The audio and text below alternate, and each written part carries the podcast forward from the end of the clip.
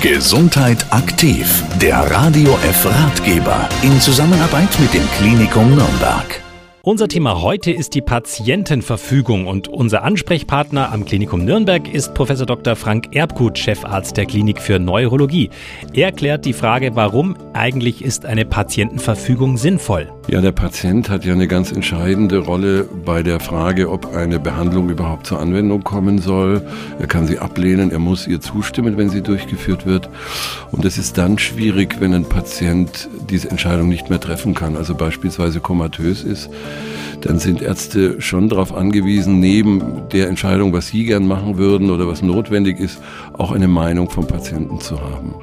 Und deswegen ist es gut, hier vorzusorgen mit einer solchen Verfügung.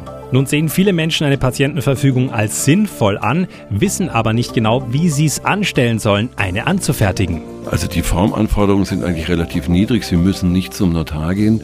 Es muss schriftlich vorliegen, es muss unterschrieben sein und datiert sein.